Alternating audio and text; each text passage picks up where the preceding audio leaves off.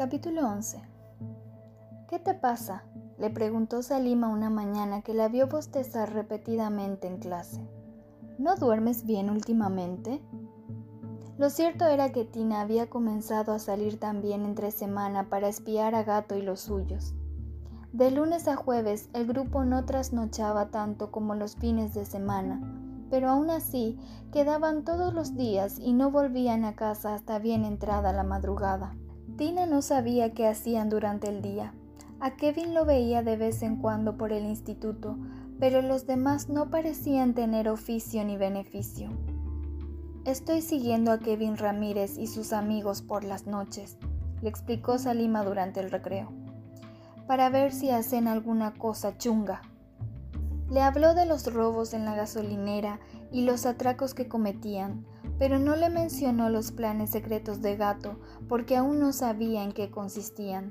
Salima sintió, pensativa. Lo que no entiendo es por qué la policía no los ha cogido ya, concluyó Tina disgustada. ¿Te has fijado en quién lleva la voz cantante cuando hacen esas cosas? hizo notar Salima. ¿Qué quieres decir? Gato es el líder, eso lo sabe todo el mundo. Se detuvo de pronto pensativa, recordando las incursiones en la gasolinera y los robos a pie de calle. Estaba segura de que eran Gato y Suso quienes los planeaban, pero estos solían permanecer en un segundo plano mientras cedían protagonismo a los demás jóvenes de la banda. A los menores de edad no se los puede juzgar como a los adultos, le explicó Salima. Es lo que dice la ley. Así que, si los coge la poli, a lo mejor les dan una vuelta por la comisaría, pero después los tienen que soltar. Quizás si los pillan en algo más gordo, terminen en un centro de menores. Pero seamos realistas. Comparado con algunas de las cosas que pasan en este barrio, lo que hacen esos chavales parecen meras chiquilladas. Supongo que la policía tiene cosas más importantes de que preocuparse. Pero, comprendió Tina, si pillasen a Gato o alguno de los mayores de la banda con las manos en la masa, sí que los podrían denunciar y podrían ser condenados y juzgados como cualquier adulto. Eso parece. Tina se prometió a sí misma que se las arreglaría para descubrir todos los trapos sucios de la banda de gato. Tal vez no lograra demostrar su responsabilidad en la muerte del hermano de Rodrigo, pero conseguiría que los detuvieran por algún otro delito. Estaba convencida de que tenían muchas cosas que ocultar. Comenzó a seguir a Suso desde su casa hasta la cancha de baloncesto, donde se reunía con sus amigos, pero nunca lo veía hacer nada sospechoso. Una tarde, sin embargo, se cruzó con él por la calle mientras volvía del gimnasio.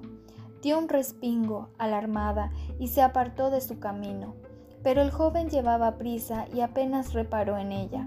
Tina pensó de pronto que era muy raro verlo solo, sin sus amigos, y pese a que ya llegaba tarde a casa, decidió seguirlo. Buscó un rincón oscuro para volverse invisible y se apresuró a correr tras él para no perderlo de vista. No fue muy lejos, sin embargo. Tina se sintió un poco decepcionada al verlo entrar en el parque. Todavía no había anochecido, por lo que aún había gente por allí y niños en la zona de juegos. Suso localizó lo que buscaba y se encaminó hacia un banco ocupado por un hombre que fumaba tranquilamente un pitillo. Tina lo observó con atención. Tendría entre 30 y 40 años y vestía vaqueros y una sudadera negra con el logo de Ramones. Llevaba el cabello alborotado y lucía barba de varios días y piercings en ambas orejas.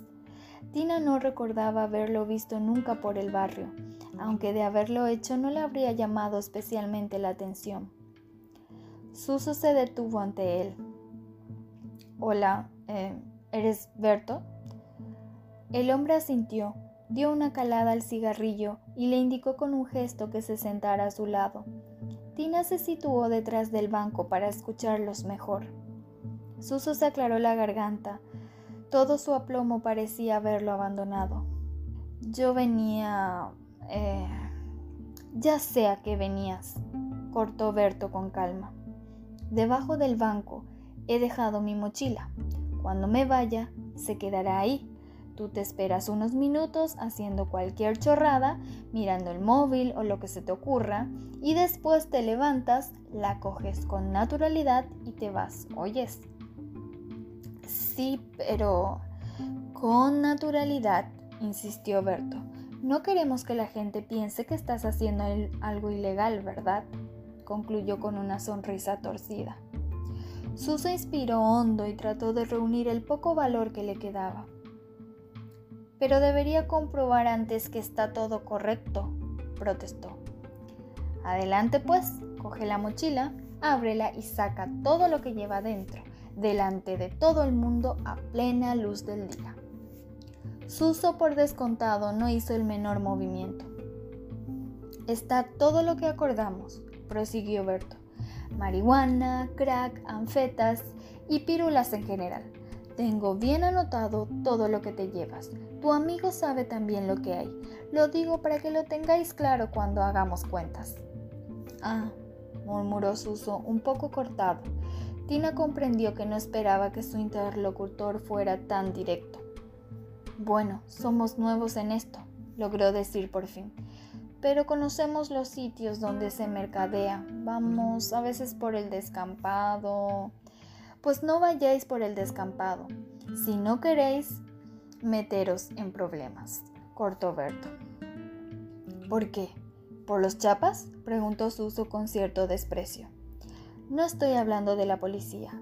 El barrio tiene sus propios dealers y no les gusta la competencia. Eso ya lo sé, pero hay hueco para todos, ¿no? Berto sonrió con cierta condescendencia. Tú sigue así y verás que poco duras en este negocio. Si quieres arriesgarte, allá tú, pero no con mi mercancía. Yo necesito gente que pueda hacer buenas ventas fáciles y rápidas sin meterse en problemas. Si tú y tus amigos no sois ese tipo de gente, me buscaré a otros. Ya te cacho, murmuró Suso herido en su orgullo. Y entonces, ¿qué quieres que hagamos? Todo el mundo sabe que la droga se compra en el descampado. Berto se encogió de hombros. Sois jóvenes. Salís de fiesta, tenéis muchas oportunidades para hacer buenas ventas fuera de aquí. Gato lo sabe. Ya hemos hablado de esto. Asegúrate de que el resto de tus amigos se enteran también. ¿Lo harás? Suso asintió. Berto se puso en pie y se desperezó. Bueno, pues ya sabes lo que hay. No me defraudaréis, ¿verdad? Se despidió de Suso con una palmadita en el hombro y un último aviso. Y no te olvides tu mochila, chaval. No querrás perderla, ¿a que no? Suso negó con la cabeza, pero no dijo nada. Tina contempló cómo Berto se alejaba de ellos, con las manos en los bolsillos y una sonrisa burlona en los labios. El corazón le latía con tanta fuerza que temía que Suso lo oyera y descubriera su presencia. Pero el joven estaba demasiado inquieto por la tarea que tenía ante sí. Tina notó que se esforzaba por aparentar calma mientras contemplaba la pantalla de su móvil casi sin verla. Unos minutos más tarde, por fin Suso se levantó, cogió la mochila de debajo del banco y se alejó a paso ligero fingiendo una despreocupación que estaba lejos de sentir. Tina lo siguió con la mirada fija en la mochila negra que pendía en su hombro. Si de verdad contenía todo lo que Berto había dicho, Gato y sus amigos iban a dejar de ser consumidores esporádicos de drogas, un canuto de vez en cuando, alguna raya de coca, alguna pastilla para aguantar una larga noche de fiesta, para pasarse al lado de los vendedores. Tina se preguntó si aquello bastaría para que la policía se los tomase en serio. Tal vez dependiera de la cantidad de droga que había en aquella mochila, o tal vez no. Lo cierto era que no lo sabía. Acompañó a Suso hasta el portal de su casa, pero ya no subió con él. Tenía la información que necesitaba por el momento y quería reflexionar sobre ello. Por culpa de aquellas actividades extraescolares de espionaje, llegó tan tarde a casa que su madre la castigó sin salir el resto del mes. Después de una ardua y encendida negociación con súplicas y reproches por ambas partes, Tina consiguió que Camila le permitiese seguir acudiendo a las clases de artes marciales. Pero en cuanto salgas, derechita para casa, le advirtió. Tina se resignó a dejar de rondar las canchas de baloncesto por las tardes. Decidió que esperaría el fin de semana para poder salir de noche cuando su madre se hubiese dormido. Durante los días siguientes trató de concentrarse en las clases mientras contaba los días que faltaban para el viernes. No había compartido con Salima lo que había averiguado. Quería esperar un poco más, porque tenía curiosidad por saber cómo se las arreglarían Gato y los demás con el material que Berto les había pasado. En particular, deseaba ver con sus propios ojos a Kevin Ramírez vendiendo droga. Fantaseaba con hacerle fotos o grabarlo en video y hacer llegar aquellos documentos gráficos a la policía de alguna manera. También se imaginaba a sí misma colaborando con la justicia de forma regular, limpiando el barrio de delincuentes para que fuera un lugar más tranquilo y seguro para todos. Por descontado, nadie sabría que se trataba de ella, pero hablarían con orgullo y agradeciendo de la sombra invisible que velaba por la gente decente del barrio, y a Tina le bastaría con aquello para sentirse feliz y a gusto con su tarea secreta, y lo preferiría, en realidad, por encima de homenajes y reconocimientos públicos, que la habrían hecho sentir incómoda y habrían comprometido su verdadera identidad y la seguridad de sus seres queridos. En el fondo era consciente de que no se atrevería a hacer nada parecido, pero era bonito imaginarlo. Llegó la noche del viernes y Tina pudo por fin salir de casa en cuanto su madre se hubo dormido. Corrió por las calles del barrio, veloz e invisible como el viento, en dirección a la cancha de baloncesto donde Gato y sus amigos solían reunirse. Sin embargo, cuando llegó allí descubrió con sorpresa que no estaban. Se quedó paralizada un momento sin saber qué hacer. Pensó de pronto que podían haber ido a vender la droga que Berto les había pasado. Probablemente habían optado por hacer la ronda de las discotecas como él les había aconsejado pero a Tina no le apetecía salir a buscarlos de madrugada sin saber a ciencia cierta dónde podía encontrarlos. Despacio dio media vuelta y se encaminó de regreso a casa.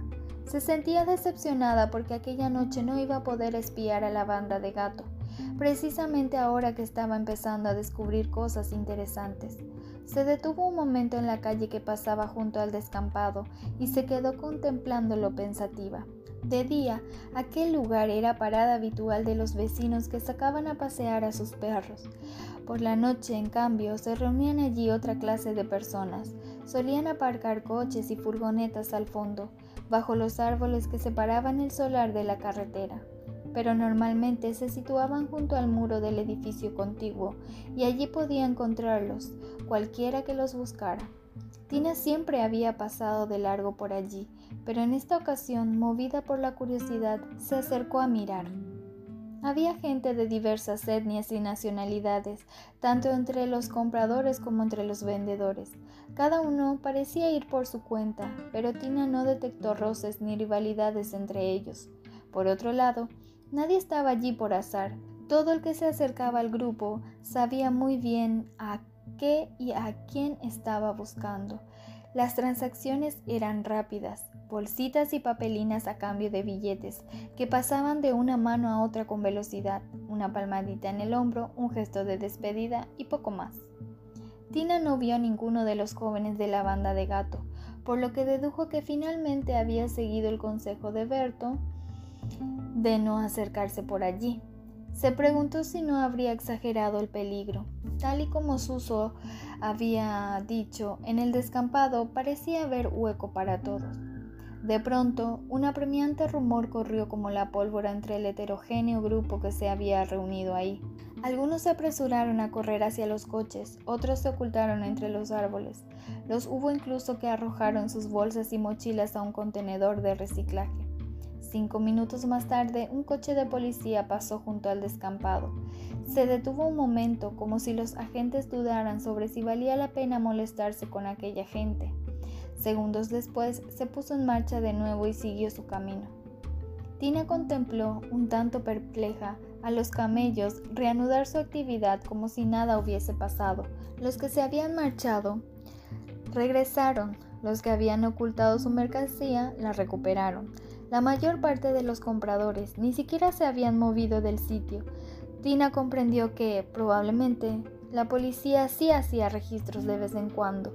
De lo contrario, los vendedores no se habrían tomado la molestia de desarrollar un protocolo de actuación. Estaba claro que tenían a gente que los avisaba con tiempo de la llegada de la autoridad. A Tina le pareció que los traficantes formaban una curiosa hermandad. Había bastantes españoles, pero también árabes, latinos, sufasarianos, y sin embargo, lejos de mostrarse como rivales enconados, trabajaban en equipo para burlar a la policía. Ante aquella situación, comprendió de pronto que cualquier cosa que Gato y sus amigos pudiesen hacer parecería una minucia en comparación, meras chiquilladas, como había dicho Salima. Decepcionada, Tina se dio un paseo por el barrio. No encontró a la banda de gato, pero evitó un atraco espantó a un par de tipos que estaban intentando robar un coche y le dio un buen susto a un borracho que orinaba en su portal. Cuando llegó a casa, agotada pero satisfecha, se dijo a sí misma que tal vez había llegado la hora de olvidarse de Kevin, Gato y los demás y volver a centrar su mirada en el resto del mundo. No obstante, el sábado volvió a pasarse por la cancha solo por si acaso y allí estaban ellos, bebiendo y compartiendo porros, al parecer muy satisfechos por alguna razón. Tatiana y las otras chicas los acompañaban.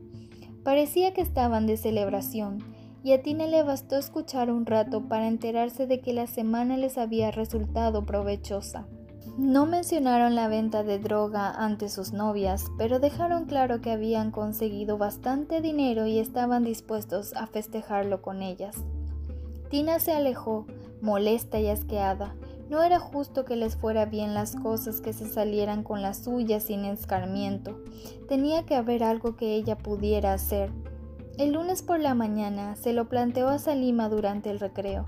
Le contó todo lo que había averiguado sobre Gato y sus amigos y le preguntó qué opinaba al respecto. Bueno, respondió ella tras pensarlo un poco. Si se han metido en el negocio de la droga, con algo de suerte tarde o temprano terminarán en la cárcel. ¿O no? replicó Tina dudosa, recordando la escena que había presenciado en el descampado dos noches atrás.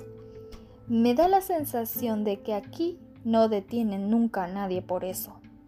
Sí que los detienen.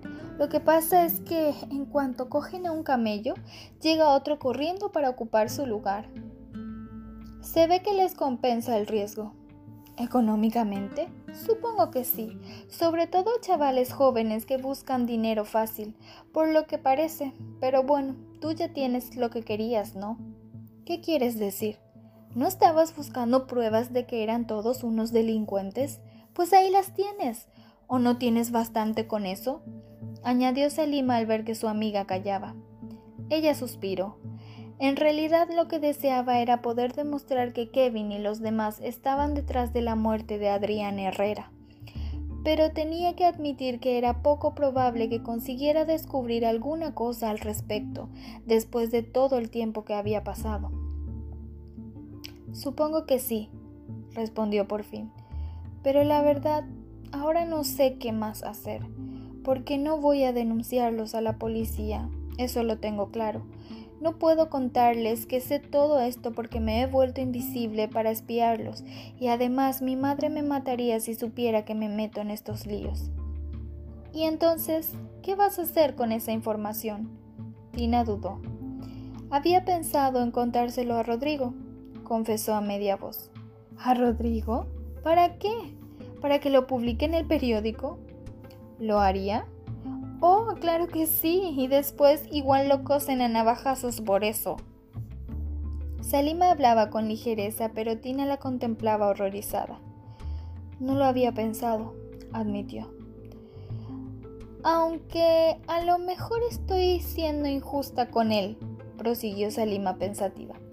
Y es menos descerebrado de lo que parece a veces. Igual va con el cuento a la policía y ya está. Sería lo mejor si no tiene problemas en hacerlo. Rodrigo, ¿qué va? Los polis lo conocen de cuando la muerte de su hermano, ya sabes. Y les tiene muchas ganas a Gato y los demás. Si puede conseguir que la policía los apunte en la lista de camellos del barrio, lo hará. pues entonces va a ser la mejor opción. Pero no puedo asegurarte que luego no se lo vayan a hacer pagar igualmente, si se enteran de que ha sido él el soplón, le advirtió Salima. Tina suspiró de nuevo, llena de dudas. Bueno, entonces, ¿qué? ¿Se lo contamos a Rodrigo o no? Contarme el qué, preguntó de pronto la voz del propio Rodrigo detrás de ellas. Tina dio un respingo y casi se cayó del respaldo del banco en el que estaba sentada. Se volvió para mirarlo muy colorada. El chico se acercaba a ellas, intrigado. Eh, yo... empezó muerta de vergüenza. ¿Qué haces aquí, Herrera? lo riñó Salima. ¿Espiando conversaciones ajenas? Venía a ponerte deberes para la próxima reunión, el Hamidi. Pero si hay algo que tengo que saber, creo que puede esperar. Claro, cómo no, primero el saber y luego el deber, dicen. Rodrigo frunció el ceño. Estoy seguro de que el dicho no es exactamente así, pero bueno, el orden de los factores no altera la salida del tren. Tampoco yo estoy segura de que el dicho sea exactamente así, replicó Salima. Es que soy un hombre creativo y me gusta aportar cosas nuevas al acervo popular. Pero venga, escupe, ¿qué es eso tan importante que querías contarme? Tina asistía a aquellas conversaciones con admiración y cierta envidia. Le parecía increíble que pudieran intercambiar semejantes réplicas con tanta soltura y naturalidad. A ella nunca se le ocurrían respuestas ingeniosas hasta mucho después de que hubiese acabado la conversación. En realidad no soy yo, sino Tina, aquí presente, respondió Salim ante el horror de su amiga. Se ha enterado de algo muy interesante acerca de Kevin Ramírez y sus amigos. ¿Les han brotado neuronas en el cerebro de repente? bromeó Rodrigo. Porque eso sí que sería un prodigio digno de estudiar por parte de la comunidad científica. Pero se volvió hacia Tina muy serio y ella tragó saliva. A pesar de su actitud amable, su mirada se había tornado dura y fría, como cada vez que se mencionaba cualquier cosa relacionada con la banda de gato. Mm, no, tartamudeó Tina. Es que... Pero justo en aquel momento sonó el timbre que señalaba al final del recreo, y Rodrigo alzó la cabeza contrariado. Me lo cuentas después de clase, ¿vale? Os buscaré añadió, antes de alejarse de ellas a paso ligero. Tina respiró hondo y se quedó mirándolo. Solo cuando lo perdió de vista descubrió los ojos de Salima fijos en ella. ¿Qué? preguntó inquieta. Su amiga esbozó una sonrisilla cómplice. Oh, no, nada, nada. Pero aún sonreía cuando las dos ocuparon de nuevo sus sitios en clase mientras el profesor de lengua escribía en la pizarra un esquema que resumía las características principales de la poesía del siglo XVII. Al finalizar las clases, Tina y Salima se dirigieron al banco del patio donde habían estado hablando con Rodrigo. El chico ya las aguardaba allí, acompañado por su amigo Alexis Rosales. Hola, mm, creo que teníamos que hablar, dijo Salima. Hablemos, no hay problema, respondió Rodrigo. Si tenéis algo que contarme sobre Kevin Ramírez y sus amigotes, Alexis puede escucharlo también. Nos interesa mucho, ¿verdad? Ya lo creo, asintió él. Tina se removió incómoda, pero Salima se encogió de hombros. Vosotros veréis.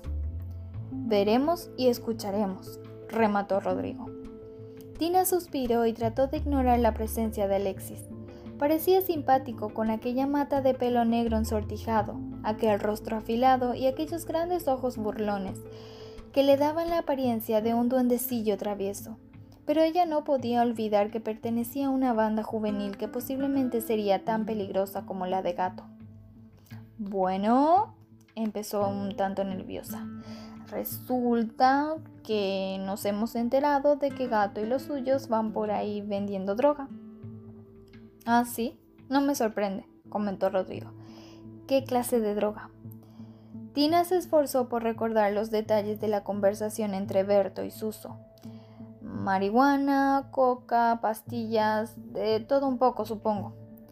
Tampoco es que nos hayan dejado hacerles el inventario, como comprenderéis, apostilló Salima. Es raro, comentó entonces Alexi. Paso por el descampado todos los días cuando saco al perro y nunca los vi por allí.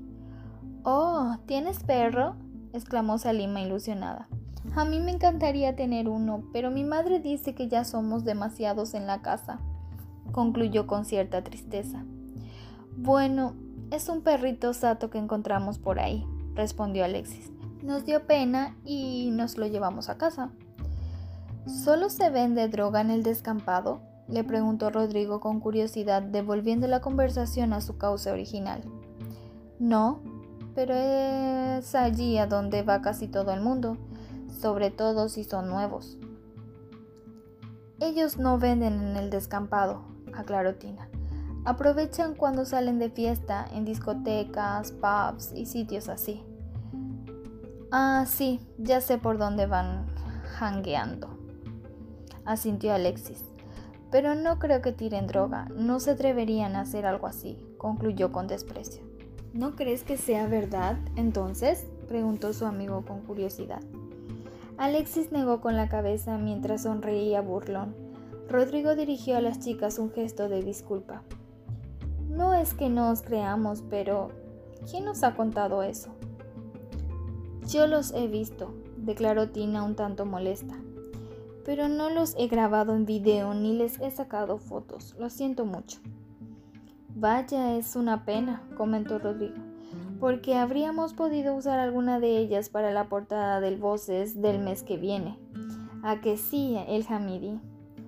Ciertamente, Herrera, respondió Salima sin alterarse, y para un reportaje interior de ocho páginas a todo color.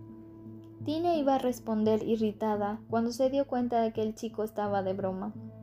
Como de costumbre, Salima lo había captado al vuelo y le había seguido el juego. Se sintió torpe y tonta. Bueno, siento que esta información no te resulte interesante, concluyó un tanto contrariada.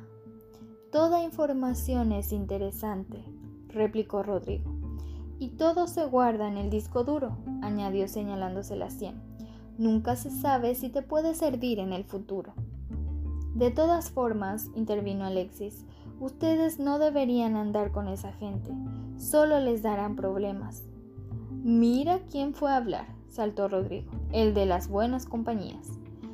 Mira, nene, ya sabes que yo te quiero mucho, replicó Alexis muy serio, y no voy a entrar otra vez en eso.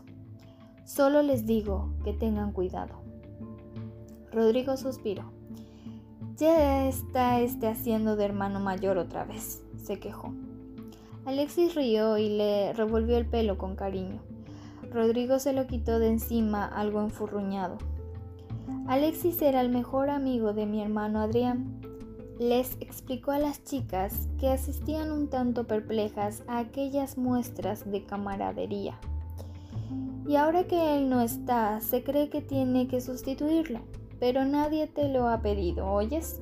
le gruñó. Alexis se encogió de hombros, indiferente, por lo que Tina dedujo que el enfado de Rodrigo no debía de ser muy serio, y en efecto no tardó en descubrir que el chico trataba de reprimir una sonrisa. No había mucho más que añadir, de modo que Tina y Salima se despidieron de los chicos y se alejaron en dirección a la cafetería. No sé qué esperaba, la verdad comentó Tina un tanto decepcionada.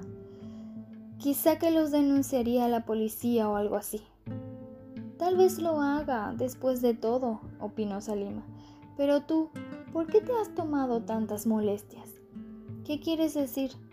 Si tantas ganas tienes de ver a Kevin Ramírez en un reformatorio o centro de menores o como se diga, ¿por qué no lo denuncias tú?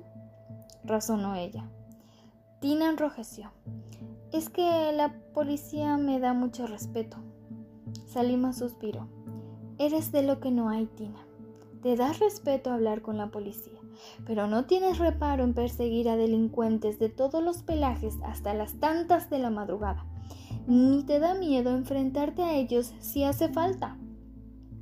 No es lo mismo. Tina miró a su alrededor para asegurarse de que nadie las oía y añadió bajando la voz. Cuando hago todas esas cosas, soy invisible. Supongo que eso significa que soy una cobarde después de todo, concluyó Alicaída.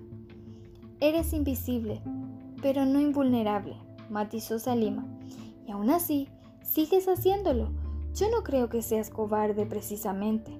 Lo creas o no, estás ayudando a mucha gente en el instituto y fuera de él. Tina agachó la cabeza. Lo cierto es que hace ya tiempo que no hago la ronda por el instituto, confesó. Estoy demasiado cansada de salir por las noches. Quizá necesites un descanso, ¿no? sugirió Salima. No sé, ¿cuánto tiempo llevas espiando a esos chicos y luchando contra el crimen en tus ratos libres? Tina lo pensó. No sé, puede que un mes. Salima suspiró. Tina, estás fatal. ¿Crees que estoy muy obsesionada? Depende. Si lo haces por venganza, te diría que sí, y que te busques un archienemigo más digno, porque como Némesis, Kevin Ramírez no es gran cosa, perdona que te lo diga. Pero, pero claro, supongo que no lo odias tanto como para eso, prosiguió Salima sin dejarla hablar. Tienes demasiado buen corazón para guardar tanto rencor. Tina sacudió la cabeza perpleja. Bueno, gracias, pero no sé a dónde quieres llegar. Lo que quiero decir es que sí, puede que estés un poquito obsesionada, pero no por Kevin Ramírez precisamente. El corazón de Tina dio un vuelco. No sé a qué te refieres, replicó. Salima sonrió. Bueno, yo solo te digo que quizá haya otras maneras de llamar la atención de un chico. Lo dejo caer, ¿eh? Así como consejo general. Yo no quiero llamar la atención de nadie, protestó Tina muy colorada. Vale, suspiró Salima. Yo fingiré que no me entero de qué va el tema, si quieres, pero tú no finjas que me tomas por tonta, ¿de acuerdo? Tina no supo qué decir, de modo que cambió de tema. De todas formas tienes razón, reconoció. Debería dejar de espiar a Kevin, Gato y los demás. Reconoce que le estabas cogiendo cariño. Tina se rió. ¿Qué va? Bueno, solo un poco, bromeó. Ahora en serio. Es verdad que le he dedicado demasiado tiempo a este asunto y tengo cosas más importantes que hacer. Como estudiar para los exámenes, por ejemplo, apostilló Salima. Tina resopló. Sus últimas notas habían sido desastrosas, pero no le gustaba que se lo recordaran. Vale, murmuró. Puede que Rodrigo no sea el único con un hermano mayor postizo ahora que lo pienso. Oye, se me da muy bien hacer de hermana mayor, que lo sepas. Pregúntale a Asmae si no me crees. No te lo tengas tan creído, que solo eres cuatro meses mayor que yo.